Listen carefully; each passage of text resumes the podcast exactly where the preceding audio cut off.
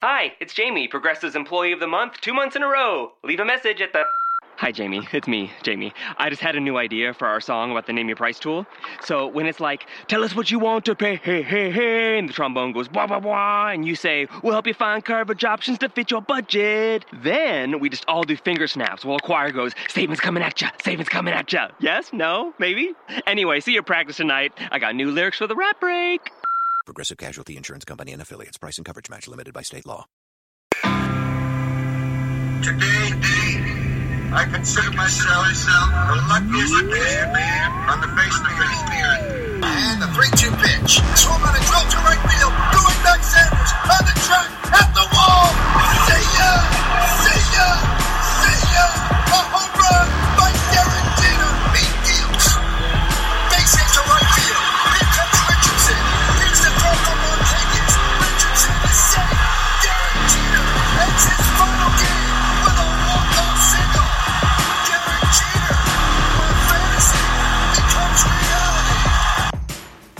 Señoras y señores, ladies and gentlemen, ahora presentamos, now presenting, la semana de los bombarderos.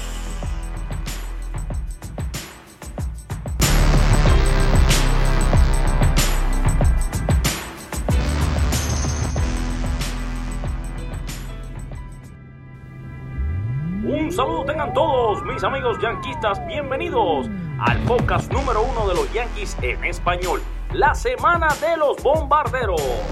En el episodio de hoy tocaremos la situación del receptor Gary Sánchez, analizaremos los resultados más importantes de la semana y comentaremos cuáles son los posibles cambios y piezas que pueden llegar en las próximas fechas. Como siempre, conoceremos una figura latina que haya militado con el uniforme de rayas y terminaremos por escuchar sus valiosos mensajes de voz o por escrito que ustedes con tanto cariño nos envían. Pues sin más, señoras y señores, arranquemos con nuestro show.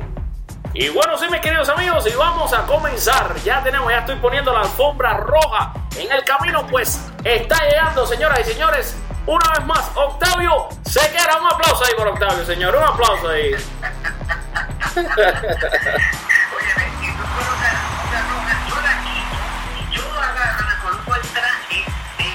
para poder estar en ese programa prestigioso, efectivamente. Así que nada, una roja, hermano, lo que sí quiero decirte de todo corazón, darte muchas gracias por la oportunidad de, de, de hablar de lo que realmente nos mueve, porque no solamente el béisbol, sino que son los reyes del béisbol.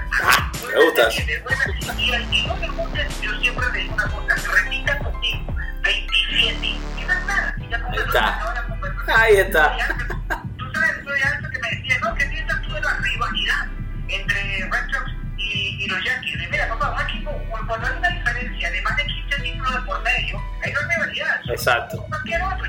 Exacto.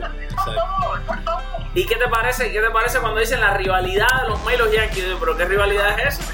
Imagínate, pues, por Dios, hay espeso, hay creo que hay una paternidad.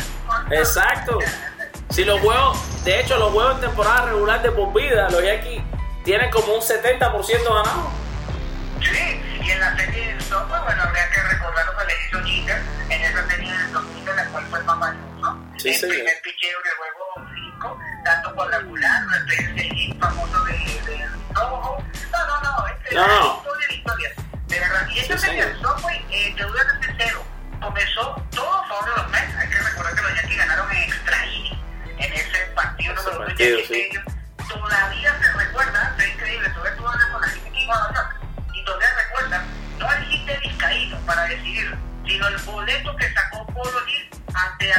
Sí, señor. Sí, señor. Déjame contarte que esa serie, esa serie, pues yo la vi en Cuba. Y había un señor que es muy amigo, que lo quiero mucho y que seguro estoy para oír este programa porque gracias a Dios se está filtrando y se está viendo en Cuba. Eso para mí es un orgullo. Que se llama Freddy. Y Freddy tenía muchas supersticiones, ¿no? Cuando veía el juego de béisbol. Y él decía que él no podía ver lanzar a Benítez porque le subía la presión. Y entonces, porque él estaba contra los Yankees, nosotros todos a favor de los Yankees. Entonces él se iba de la sala y se ponía en el otro cuarto de la casa. Y entonces sacaba la cabeza y preguntaba, ¿ya? ¿Sacó un increíble. Y hay que decir que Benítez y los Yankees tenían esa, animosidad a los grandes, porque veniste siendo lanzador de los Orioles de Baltimore. Ustedes pueden buscar en YouTube, está la famosa riña, aquella pelea enorme en la cual, bueno, él era un pelotazo, creo que es a Tino Martínez, pero se mete Tino Martínez, se mete Graham Lloyd, se mete Sí. eh, Scott Rosier, eh, bueno, era Graham, Graham Lloyd se cogió el show para él. Ese día Graham Lloyd se cogió el show para él. ciertamente el australiano que después yo no supe más nada de él. Yo no sé dónde terminó. Después lo dejé, después lo dejé en los Blue Jays y de ahí para allá se me perdió la dirección de Graham Lloyd. Ah, Blue Jays estuvo, mira, fíjate eso, esa, esa no me la sabía. Octavio, dime, dime.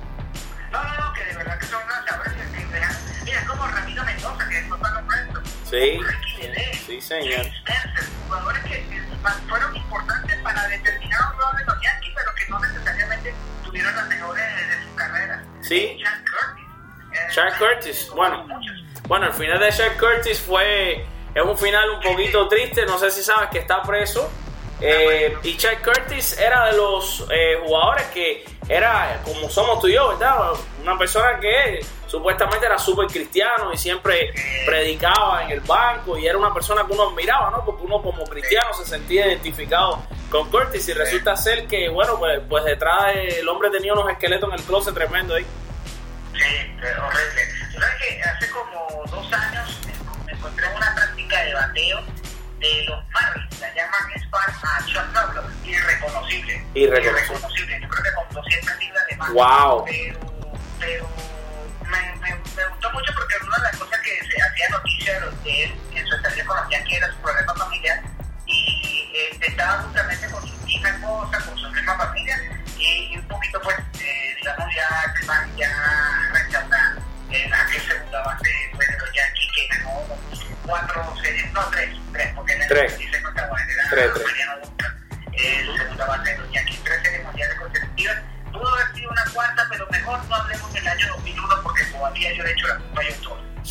Sí, como no, yo también. y no, y del 2003 es un poco doloroso hablar, y más que tenemos seguidores aquí de Miami, así que imagínate. Sí, siempre sacan eso en cara. La Sí. única serie entre Miami y los Yankees se ganaron los más. Sí, señor. Vamos a ver, vamos a ver, ojalá, ojalá ese equipo se haga bueno y lleguen otra vez a otra serie mundial, sería, sería genial, yo creo.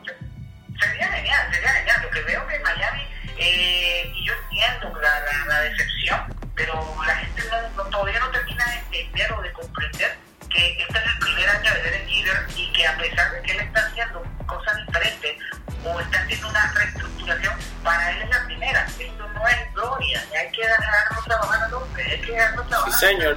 Sí, señor, no, ayer, ayer te cuento, estuve en el estadio, los Mali ganaron un juegazo y, y, déjame decirte que el equipo tiene su talento. ¿Cómo que no? Sí lo tiene, sí lo tiene, sí lo tiene. Bueno, entrando en materia, Octavio, eh, se estuvo hablando eh, en estos días, una de, la- de las cositas que estuvieron rondando las noticias de los Yankees, es que el manager Aaron Boone, el manager que, que bueno, yo uso mucho el término que tú, que tú le has puesto del, del manager del documento Excel o de la iPad debajo del brazo, decidió... Aaron, Aaron Boone PowerPoint decidió, decidió sentar a Gary Sánchez por dos partidos. Sánchez sabemos está teniendo muchísimos problemas eh, en su averaje, pero bueno, en cuanto a jorrones impulsadas está bien, va liderando de hecho el juego de estrellas en votaciones. Um, ¿Qué te parece? ¿Qué, pu- qué, qué pudiste oír por allá, ya que tú estás bien cerca de ellos, de esta situación? ¿Qué opinas? ¿Crees que estuvo bien, estuvo mal? Ya él hoy está jugando. Eh, yo decía en el Facebook Live, nosotros tratamos en el podcast, no hablan mucho del juego, pues eh, como el podcast sale después del juego, bueno, que hay quizá hay gente que han grabado el juego y lo quieren ver, entonces para no arruinarles el juego, pero bueno, sí, está jugando hoy, pero no jugó. ¿Qué, qué nos puedes decir sobre eso, Octavio? Bueno, te voy a decir entre los rumores de cambio se despertó el interés, el interés de eh, los Yankees por Jacob DeGrom. Y obviamente los Mets van a escuchar ofertas por, por DeGrom y por Noah Syndergaard porque se están dando cuenta obviamente que no ha resultado ese, ese proceso mientras no lo rodeen de otras piezas. Ya ellos llegaron a una serie mundial en el 2015 y la perdieron a combate en ese staff de picheo y eh, no les dio, no les ha dado, no les ha dado resultado. Esto lo digo porque entre las piezas de cambio se habló de Gleyber. Y yo digo, yo debo ser sincero, a mí me causa mucha eh, intriga, porque para mí Dani Sánchez en el sentido de, de valor, de valor, porque Gary Sánchez está a menos tiempo que Gleyber Torres para comenzar a pedir dinero y sabemos que no es un receptor confiable detrás del plato. Ujú. Entonces, entonces, con esto quiero decir que si hay una pieza de cambio para, para la cual recibir a un lanzador como Jacob DeGrom, en el mercado puede ser perfectamente Gary Sánchez, no Gleyber Torres. Entonces, los sientan en dos oportunidades, eh, están jugando contra, contra los Tampa Bay Rays, pero Gary Sánchez es un pelotero que no necesariamente sea un baluarte de los Yankees. No es un Jorge Posada, no es No tiene, en mi opinión, realmente esa, esa, esa, esa imagen y esa, esa calidad para establecerse como el catcher de los Yankees de una dinastía. Entonces, te soy sincero, eh, tiene mucho valor en el mercado y eh, realmente, al igual que siempre lo he dicho con Bird, realmente si hay oportunidades de alzarse con ases, eso sí, lanzadores número uno como el de Grom, Syndergaard o cualquiera de estos nombres, bueno, eh, y hay que sacrificar a un pelotero, Gary Sánchez debería ser una pieza de cambio. Ahora, esto es por lo que pueda pasar. ¿Qué es lo que está pasando con Gary Sánchez? Es un problema de ajuste. El béisbol es un deporte de ajustes. Gary Sánchez no lo está haciendo. Yo no puedo creer. Cuando tiene el chip, lo ha aprovechado creo que dos o tres veces. Pero después continúa jalando la bola, inclusive con lanzamiento de la esquina de afuera. Y yo no entiendo cómo es posible que busque jalar la pelota con un lanzamiento de la esquina de afuera cuando tienes un hueco entre primera y segunda. Donde el otro día en la serie contra los Astros, Altuve estaba jugándole por detrás de la almohadilla, la segunda base, y dando un roletazo suave hacia segunda, consiguió expulsar dos carreras. No está haciendo ajustes, yo lo he visto en las prácticas de bateo y él mismo swing de alar la bola por su base, el mismo swing. Polo O'Neill decía que los sluggers eh, es difícil que ellos comiencen a extender y a batear por, el, por, todo el, campo de béisbol.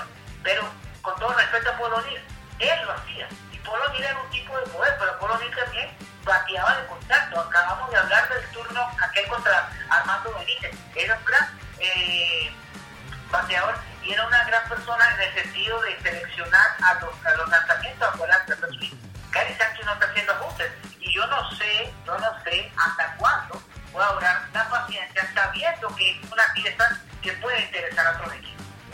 Claro, y déjeme aclarar algo, porque sé que después de esto que dijiste de Gary Sánchez, hay bastantes fanáticos que van a reaccionar.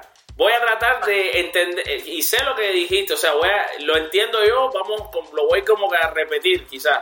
Tú estás queriendo decir que tú cambiarías a Sánchez, claro, por un super estrella de pitcher, ¿verdad? Sí. Sí, Y ok. también digo que Sánchez es una pieza valiosa en el mercado para recibir algo bueno. Claro, Sánchez es un all-star, un bateador de poder y creo, por, y esto lo digo por, por- los rumores de, de que Gleyber Torres sería la pieza de cambio por Berrón. Yo creo que más valor tiene Gary Sánchez de Gleyber Torres para cambio. Pero obviamente, pero obviamente necesitas es pedir a lo grande, no vas a pedir o te vas a conformar con poco. Exacto, exacto. Octavio, eh, hablando de, de- de estrellas mm, jóvenes, ¿verdad? Eh, se, se comenzó a hablar eh, hace una semana del joven nicaragüense Jonathan Loaiziga. Luego eh, no se dio el debut, pero ahora sí se va a dar. Yo escribí un, un artículo en Con la Bacena que, por cierto, un saludo a todos los nicaragüenses que comentaron en ese artículo. Literalmente más de 3.000 de ustedes entraron a comentar, a escribir, o sea, eh, dieron clic para leerlo, fue increíble, muchos ahora son miembros de Con la Base Llena, gracias a ese artículo que además eh, fui entrevistado para la Radio Managua en Nicaragua en un programa de béisbol que les recomiendo que se llama Pisa y Corre, donde don Alfredo González, el periodista, me estuvo llamando desde Nicaragua para yo pues eh, darle mi opinión y hablar un poquito sobre béisbol, hablar sobre los Yankees, eh, siempre que siempre es los domingos que él me llama. Y bueno, pues nada, el escrito se le vio muchísimo, la gente reaccionó, la mayoría, o sea, para decir el 90% muy feliz con que Loaiziga se convierta en el nicaragüense número 16 que llega a las grandes ligas y el primero con los Yankees. ¿Qué te parece este muchacho? ¿Qué sabes de él? ¿Qué has visto de él? ¿Qué crees que, que puede traer Loaiziga a la mesa por los Yankees? Es un muchacho que tiene un amplio repertorio. Eso fue lo primero que me llamó la atención. Un amplio repertorio y sobre todo el control de sus lanzamientos. Entiendo que está desarrollando todavía el, el tema de los, de los envíos quebrados. Eh, entiendo, de, eh, slider, curva, eh, todos los envíos quebrados, todos los envíos. Entonces, por ese lado todavía desarrollo. Ahora, ¿qué vi que me llama la atención? Es su ajuste. ¿Qué vi? La recta y sobre todo la colocación de la misma. Yo no sé, eh, Boone no lo quiere proyectar ya como el sustituto de Tanaka o el sustituto de Jordan Montgomery. Pero eso es lo bueno de que estamos en junio y de eso, eso es lo que provoca seguir inspeccionando y ver qué puede ofrecer. Esta serie en casa ante los Tampa Bay Rays va a ser importante para que de una vez estén en el escenario más grande que es Yankee Stadium y después entonces eso le dé la confianza para ir a la carretera. Este muchacho tiene la juventud, tiene condiciones físicas, Sí. eh, va a ser interesante sobre todo por lo que decía al principio, tiene muy buen repertorio, tiene una actitud de lanzamiento, lo cual es un tesoro perdido que no hay mucho en este momento en grandes ligas. Y fíjate que para, para respaldar, eh, para respaldarte a ti mismo con ese comentario que acaba de hacer, las estadísticas te, dan la razón. Este muchacho, yo lo decía cuando me entrevistaron para la radio Managua de Nicaragua, que eh, lo más impresionante, hay dos cosas que impresionan mucho de él. Y para los que no, no oyeron esa entrevista, pues se los estoy repitiendo. Las dos cosas más impresionantes son el, el, el ratio, que no sé, eh, como el porcentaje, digamos, de ponches contra, ajá, contra bases por bola. Tiene en 43 entradas 54 ponches y solamente 4 bases por bola. Repito, 4 bases por bola. Y la otra cosa muy impresionante es que la recta de este muchacho que llega hasta las 98 millas, 98 millas. Ajá, pero, pero su cambio de velocidad y su curva a veces son tan lentas que pueden llegar hasta las 80 millas. O sea, se, se habla mucho de que la diferencia de velocidad que tiene entre esos lanzamientos, lo cual desequilibra por completo a un bateador en el home. Se ve un muchacho que a pesar de sus 23 años se ve maduro en lo que es su control y eso es muy importante para triunfar en cualquier béisbol del mundo. Sin duda, fíjate que tú, tú, tú ya haciendo la descripción, una de las cosas que, por eso te decía, que hay que fijarse en el dominio, que muchas veces la, gente y los que hablamos español tenemos la mala costumbre de decirle eso comando, no, eso sí es dominio, el dominio de los lanzamientos, y, y eso es lo que vale la pena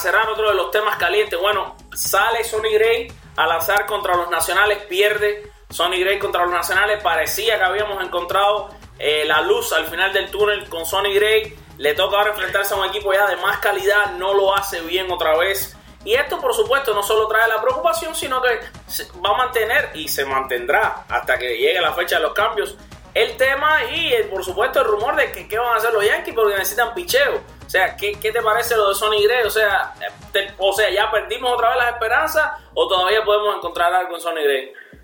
Bueno, lo que pasa es que hay- habría que tener en cuenta que salir un lanzador por otro lanzador, yo no creo que en este momento tenga sentido, antes sí, teniendo eh, que Sonny Gray puede realizar alguna que otra labor dentro de esa de ese cuerpo muscular de los Yankees. Es decir, yo no colocaría a Sonny Gray como pieza de cambio, pero sí te soy sincero que me, me decepciona porque justamente cuando tú y yo hablábamos de los temas que hemos estado desarrollando en este podcast, mencionaste algo muy, muy interesante, creo que es verdad.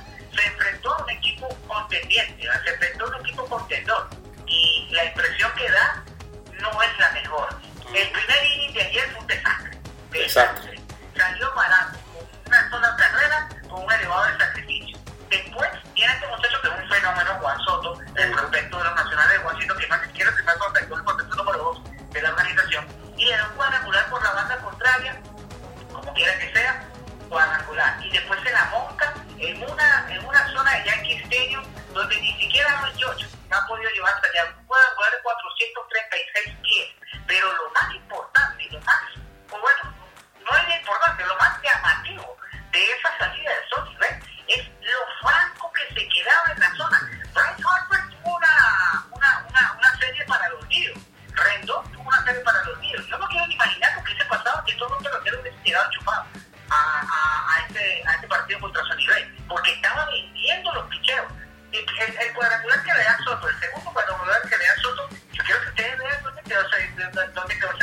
Enorme. Casi a la altura de la careta. Estaba rodando porque le dieron un batazo. Sí, señor. Oye, Octavio, una cosita para cerrar, porque, bueno, en el último eh, eh, podcast me, me lanzaste una pregunta. Te dije que te la iba a responder. ¿Y qué pasó? Que, que puse esa pregunta a consideración de los seguidores. Y bueno, explotó, el, explotó la página, 139 comentarios. Todo el mundo poniendo quiénes eran sus tres Yankees preferidos. Eh, no, a mí no se me A mí nada que tú me digas se me olvida. Te voy a decir, va, no sería, vamos a ver, yo quisiera, vaya, ya que tú fuiste que lo lanzaste, tú eres, tú eres aquí el, el jefe del asunto. Yo, si te voy a decir quiénes son los tres que yo creo han sido mejores, te voy a decir primero los tres que yo creo han sido los tres mejores Yankees de todos los tiempos. Y después, si, si tú me dejas, te digo los tres preferidos que yo más he disfrutado ver jugar. ¿Qué te parece? Me encanta, me encanta, encanta que hagan esta salvedad, y qué bueno que lo aclaren a toda la gente que nos escucha. Son los tres que tú crees que son mejores, y después si me dicen los tres favoritos tuyos. Yo tengo mis tres favoritos, pero no creo que son los tres mejores Yankees. Así que bueno, vamos a ver. Exacto, bueno, mira, los tres mejores Yankees que yo creo que han existido por número, por tradición, por estadística, por lo que significaron para los Yankees, yo te diría que son Babe Ruth, Mickey Mantle y Joe DiMaggio. Esos son los tres que yo te pusiera. No sé si estás de acuerdo con ellos, no sé si son los mismos que los tuyos. Bueno, yo te lo digo rapidito también. Para mí, los tres mejores Yankees son Joe DiMaggio, Luke Gehrig y Mickey Mantle. Sí, yo con, con un dolor en el pecho dejé fuera a Luke Gehrig, lo sé. No, no, no, te vale, te vale, te vale. Ahora, los tres míos.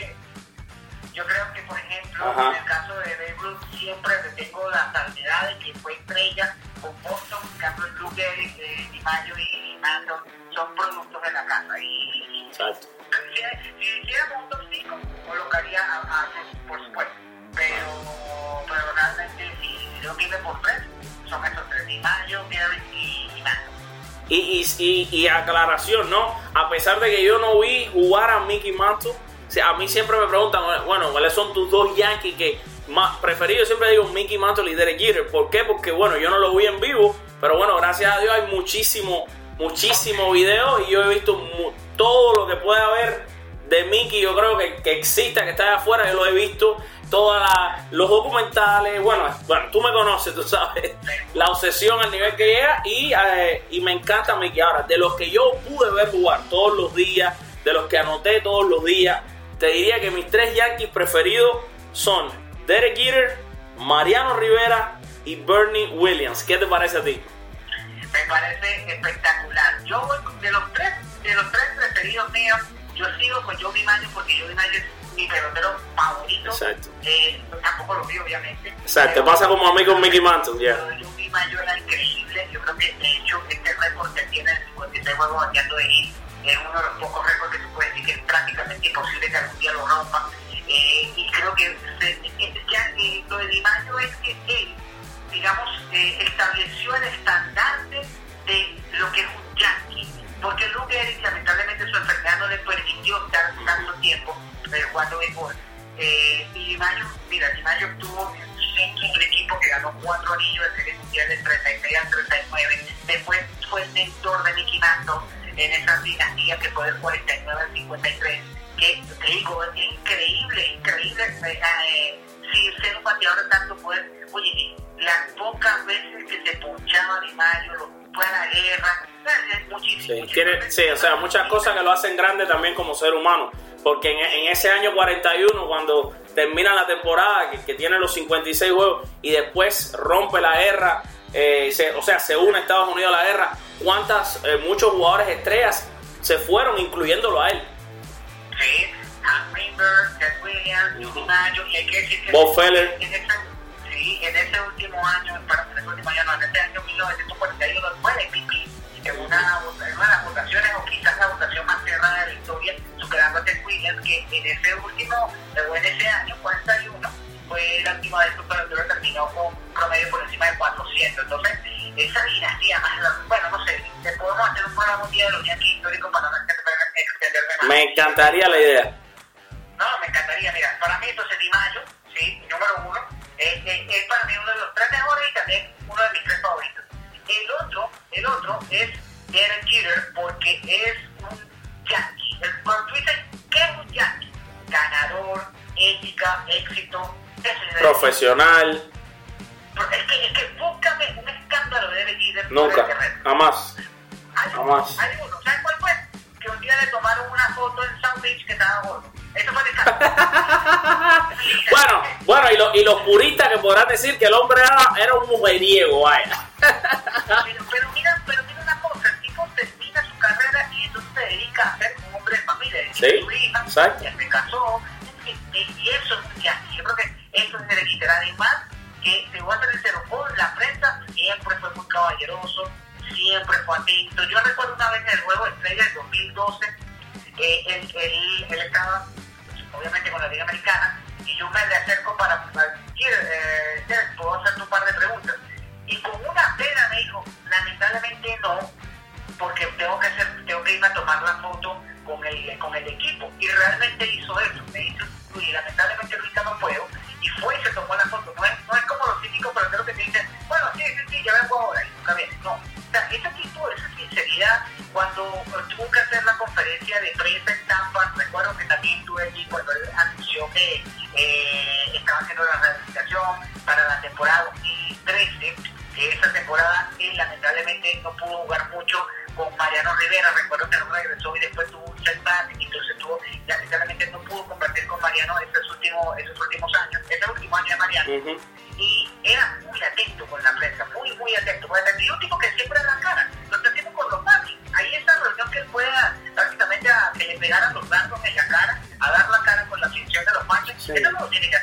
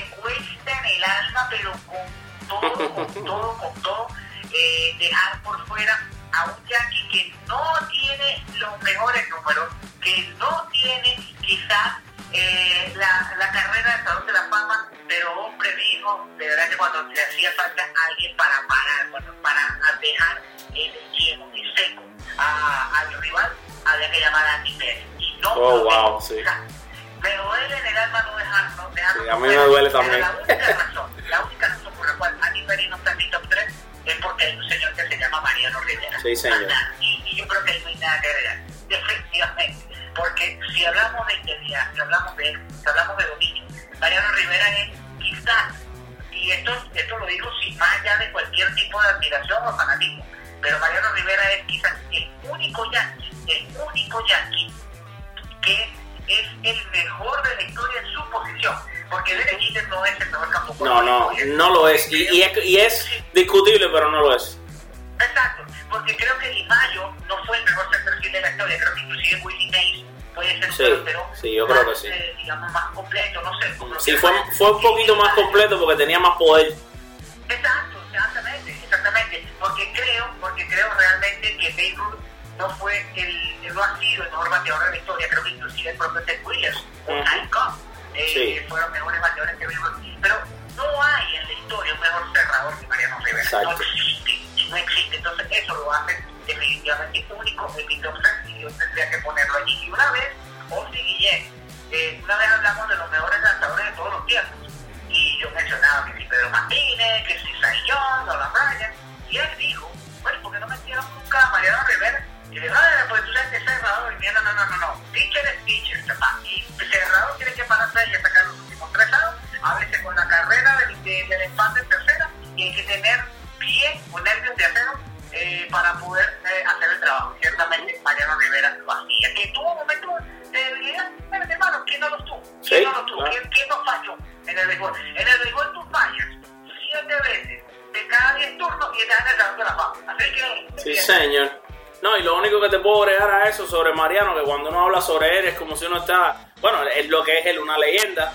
Eh, si te puedo decir algo, bueno, el fallo de la serie del 2001, que realmente fue una carrera sucia, y bueno, todo el mundo sabe, un hit que en otro momento no hubiera sido hit, etcétera, etcétera. Él en su libro, que se llama The Closer, que estoy seguro que ya tú lo leíste, pues él dice que casualmente, y esto, a pesar de que sé que estamos súper cortos de tiempo, lo quiero decir y te voy a tomar la palabra. Eh, tenemos un podcast que se llama Béisbol del Ayer, que yo hago de vez en cuando, no, no, lo hago así periódicamente como este, pero quisiera cuando tengamos la oportunidad de hacer uno sobre los Yankees de arte y ahí ya descargamos pues todo lo que queremos hablar sobre los Yankees antiguos, pero sí, antes que el tiempo nos coma vivo aquí, ah, te quería decir que eh, Mariano, si los Yankees hubiesen ganado ese séptimo juego de la Serie Mundial, los jugadores dominicanos de los Yankees, estamos, dígase, eh, Enrique Wilson, Alfonso Soriano, eh, tenían ya los tickets listos para ir a, la República Dominicana a dos, días después de esa serie mundial. Y resulta ser que ese avión es un avión que se cayó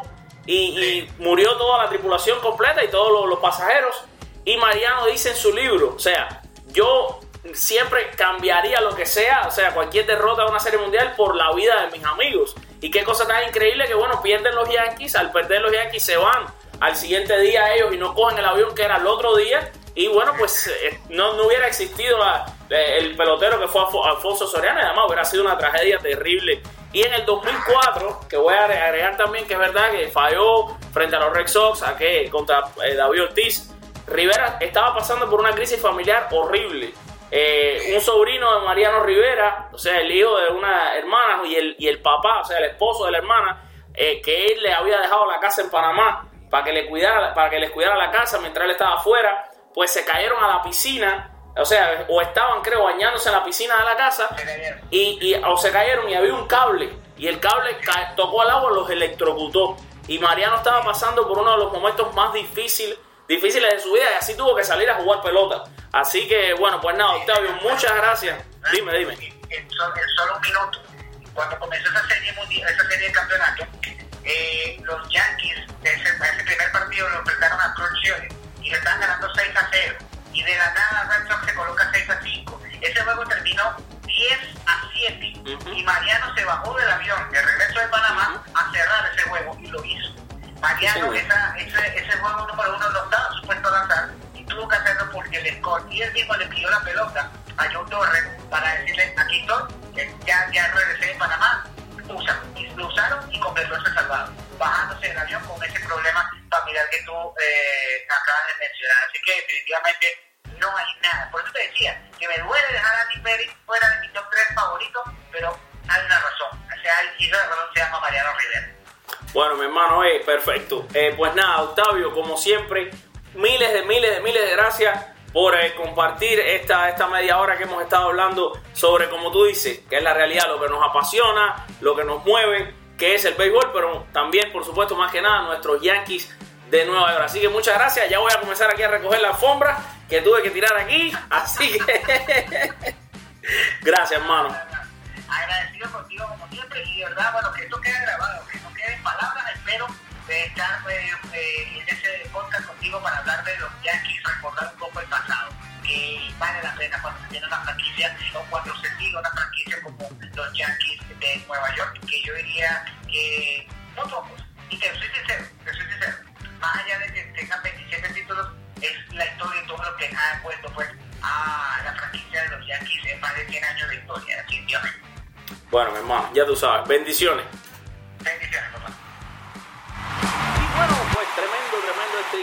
nuestro programa y ahora ha llegado un momento que usted también disfruta de lo lindo, pues vamos a conocer a la figura yankee latina de la semana. Hoy tenemos el placer de presentarles a Melido Pérez.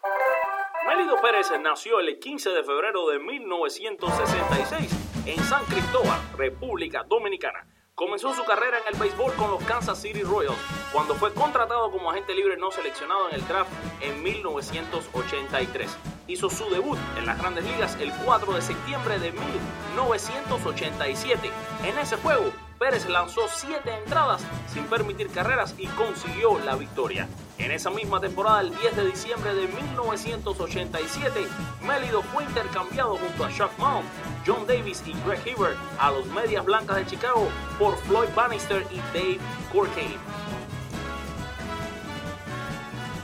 En su primera temporada en Chicago, Pérez comenzó 32 juegos, registrando un registro de 12 y 10 con una efectividad de 3.79. Terminó sexto en la votación del premio al novato del año de la Liga Americana. Pérez fue titular en el día inaugural de los Medias Blancas en 1990. Más tarde en esa temporada lanzó un juego sin hits ni carreras contra los Yankees de Nueva York en un juego acortado a 7 entradas por la lluvia. Al año siguiente, Major League Baseball revisó su definición de lo que es un no-hitter, indicando que un lanzador debe completar al menos 9 entradas para lograr la hazaña, rehusando retroactivamente el logro de Pérez y de otros 35 no-hitters de 7 innings que habían ocurrido en la historia.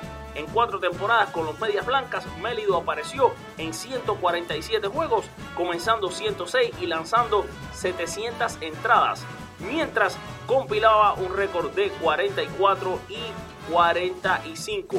El 10 de enero de 1992, los Medias Blancas de Chicago intercambiaron a Mélido con Domingo Jean y Bob Whitman a los New York Yankees por Steve Sack. Así comenzaba su carrera con los Bombarderos del Bronx.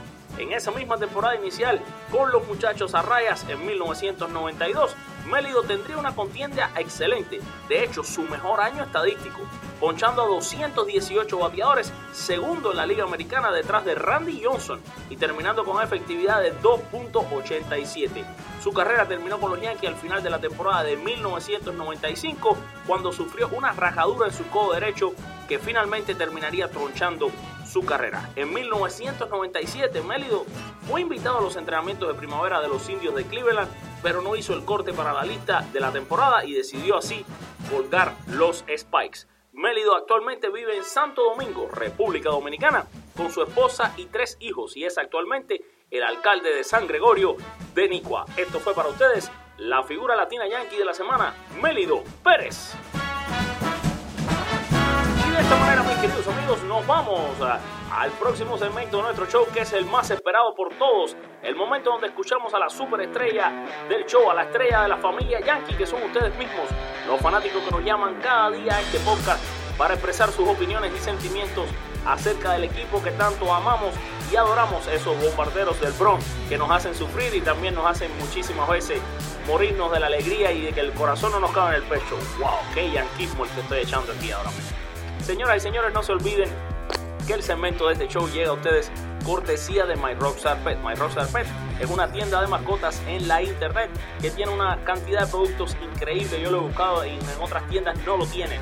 O sea, usted realmente tiene que darle una visita a este sitio si usted de verdad quiere a su perrito, a su gatico, a su pajarito o a su pececito. My Rockstar Pet es el lugar para comprar de todo tipo de productos con unos precios inigualables. Así que ya lo sabe, entre a www.myrockstarpet.com. Se lo voy a deletrear, es www.myrockstarpet.com y haga su mascota lucir, como dice el nombre, como una estrella de rock.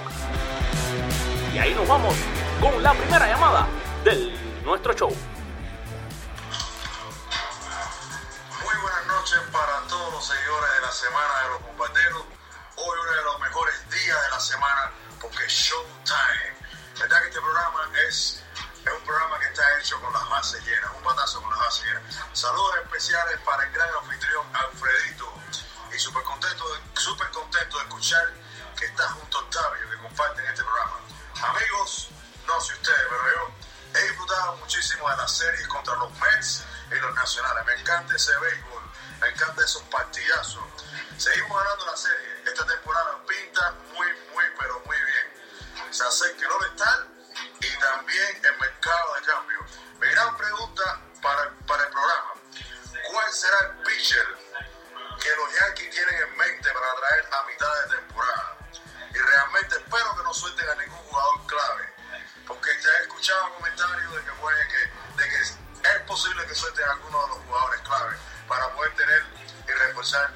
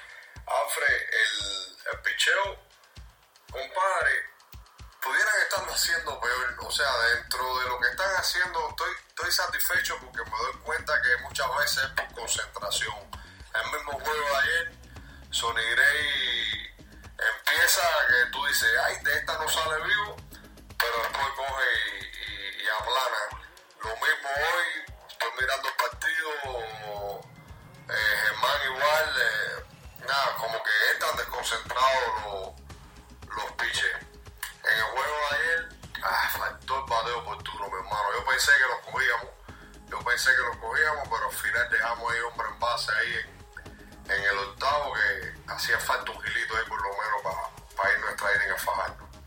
Dame hermano, sigue haciendo lo que estás haciendo, que me encanta. Y la mejor de la suerte. Me encantan todas las entrevistas, me encanta todo lo que estás haciendo. Un abrazo.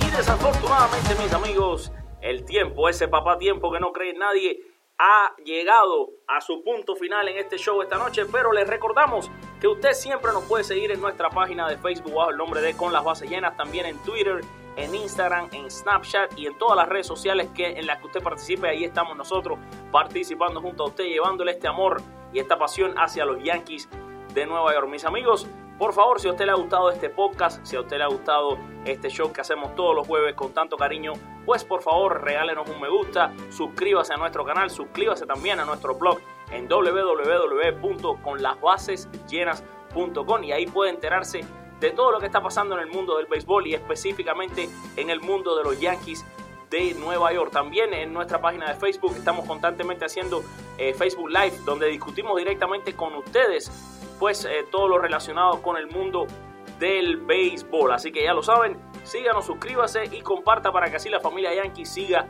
creciendo. Mis amigos, les deseo una semana espectacular, llena de mucha salud y de muchas cosas buenas para ustedes y para sus familiares.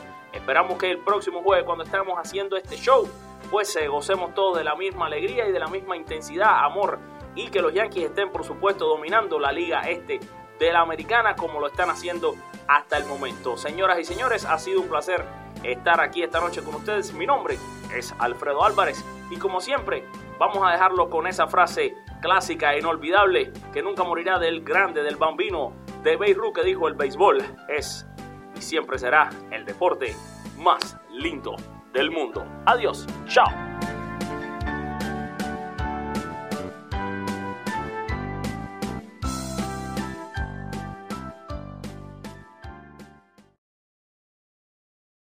When we go out to eat, we never agree on where to go. I want burgers. Pizza. Tacos it is. The one thing we do agree on is we all want unlimited high speed data. That's why we switched to Metro PCS. Stop by Metro PCS with the whole family and get four lines with unlimited LTE data for just $100, period. Metro PCS. Wireless. Figured out. Coverage not available in some areas. Requires new line. During congestion, the fraction of customers using more than 35 gigs per month may notice reduced speeds. Video streams at up to 480p. No tethering. See store for details and terms and conditions.